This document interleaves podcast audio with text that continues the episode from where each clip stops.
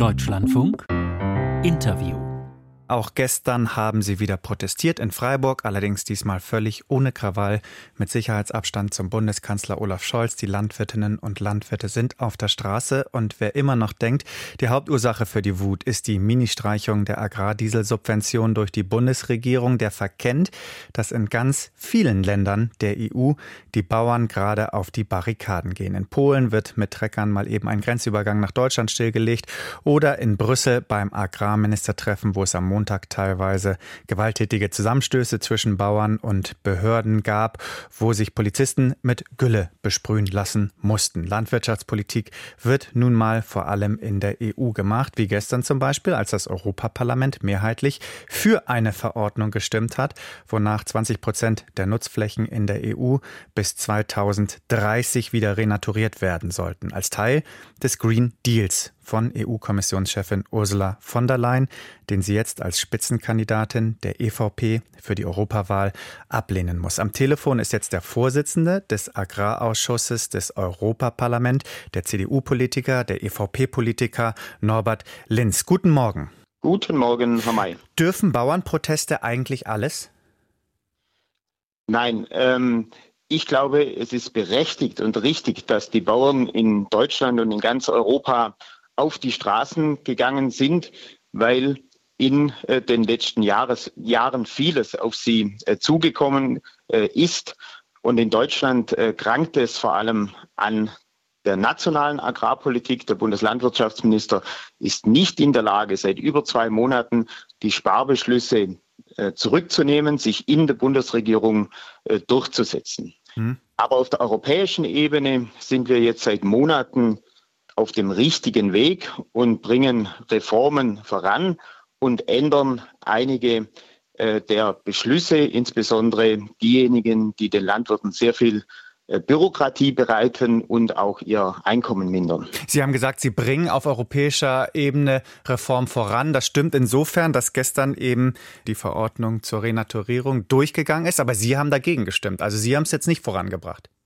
Nein, gegen das Naturwiederherstellungsgesetz habe ich aus Überzeugung dagegen gestimmt, äh, weil das der falsche Ansatz ist. Wir haben dort äh, vieles für die äh, Bauern erreichen können. Es gibt keine zehnprozentige Stilllegung, es gibt kein sogenanntes Verschlechterungsverbot. Alle Maßnahmen zur Wiedervernässung bleiben freiwillig, aber der Ansatz ist ein falscher über das Ordnungsrecht ähm, mehr Biodiversität und Klimaschutz zu erreichen. Wir brauchen mehr Anreiz, mehr Anreize. Die Bauern müssen verdienen können an mehr Biodiversität und Klimaschutz und das Naturwiederherstellungsgesetz hat genau den gegenteiligen Ansatz. Ja, aber wie soll das denn funktionieren mit Anreizen? Anreize gibt es ja schon massiv. Die EU zahlt in dieser Finanzierungsperiode fast 350 Milliarden Subvention für die Landwirte in Europa. Das ist fast ein Drittel des gesamten EU-Haushalts.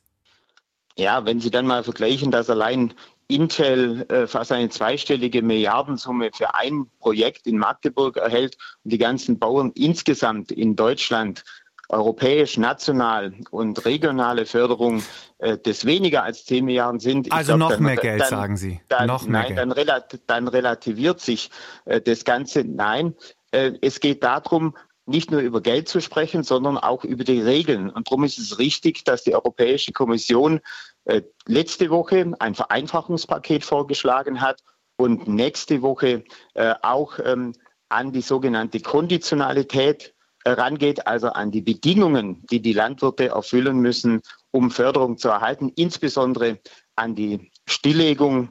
Ähm, da bin ich äh, dankbar, äh, wenn wir es schaffen, noch vor der Europawahl die Stilllegungsverpflichtung ad acta zu legen. Können Sie das nochmal präzisieren? Was genau wollen Sie da?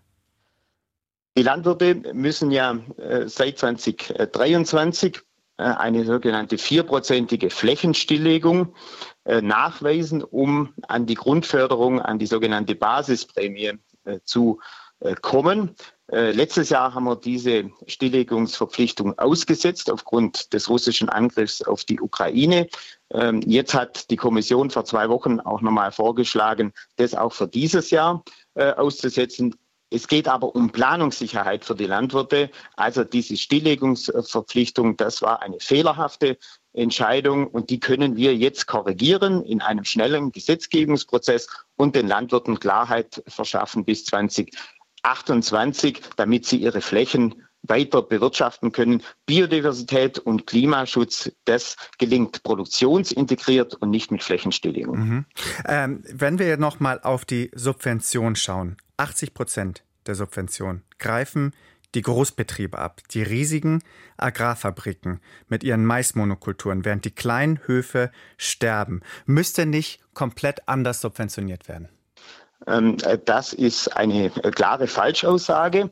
Ähm, äh, inzwischen ist es so, dass über 80 Prozent äh, der Gelder an die kleinen und mittleren Betriebe bis 250 hm. Hektar gehen. Diese 80-20-Regel, ähm, die Sie gerade aufgemacht haben, die bedeutet, äh, dass ein Betrieb, der 30 Hektar oder mehr bewirtschaftet, zu den oberen 20 Prozent äh, der Förderempfänger bekommt. Also das ist für mich definitiv kein industrieller Agrarbetrieb, sondern ähm, in Deutschland in der Regel ein Nebenerwerbsbetrieb und das geht dann mit 50, 60, 70 äh, Hektar aufwärts dann in die Hauptbetriebe, Haupterwerbsbetriebe über. Genau das sind die Betriebe, die ich erhalten möchte. Der bäuerliche Familienbetrieb Betrieb steht im Zentrum der Förderung. Mhm. Warum sind Sie eigentlich so dermaßen gegen den Green Deal? Ich bin überhaupt nicht gegen den Green Deal, sondern ich bin gegen den planwirtschaftlichen Ansatz, äh, der, den der ehemalige Vizepräsident der Europäischen Kommission Franz Timmermans verfolgt hat. hat Zu dem ja aber auch Ursula von der Leyen gestanden hat, den sie ja auch mit durchgefochten leider, hat. Äh, Herr May, er hat hm. leider äh, damit Europa gespalten.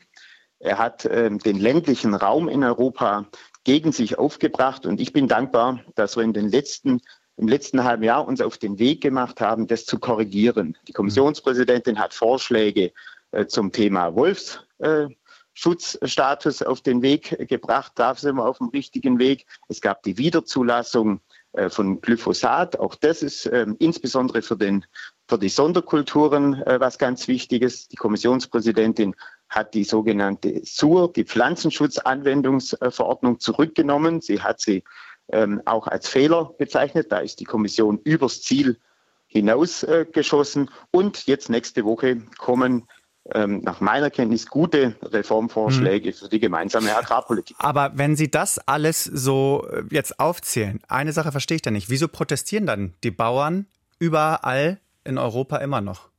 Bei den Bauern ist manches, was jetzt schon auf den Weg gebracht äh, worden ist, noch nicht überall äh, angekommen, aber da hat sich ja auch viel aufgestaut. Ne? Das äh, Fass ist einfach übergelaufen und ich glaube, dass zum einen ähm, jetzt die politischen Kräfte gestärkt sind im Europaparlament und auch ähm, bei den Landwirtschaftsministern, die schon lange sagen, wir müssen dort äh, korrigieren, wir müssen wieder eine Politik mit den Bauern machen und nicht gegen die Bauern. Ähm, und insofern merkt man ja, dass die Proteste auch wirken sagt Norbert Linz für die CDU im Europaparlament und dort Vorsitzender des Ausschusses für Agrarpolitik. Herr Linz, vielen Dank für das Gespräch. Ich danke Ihnen, Herr May.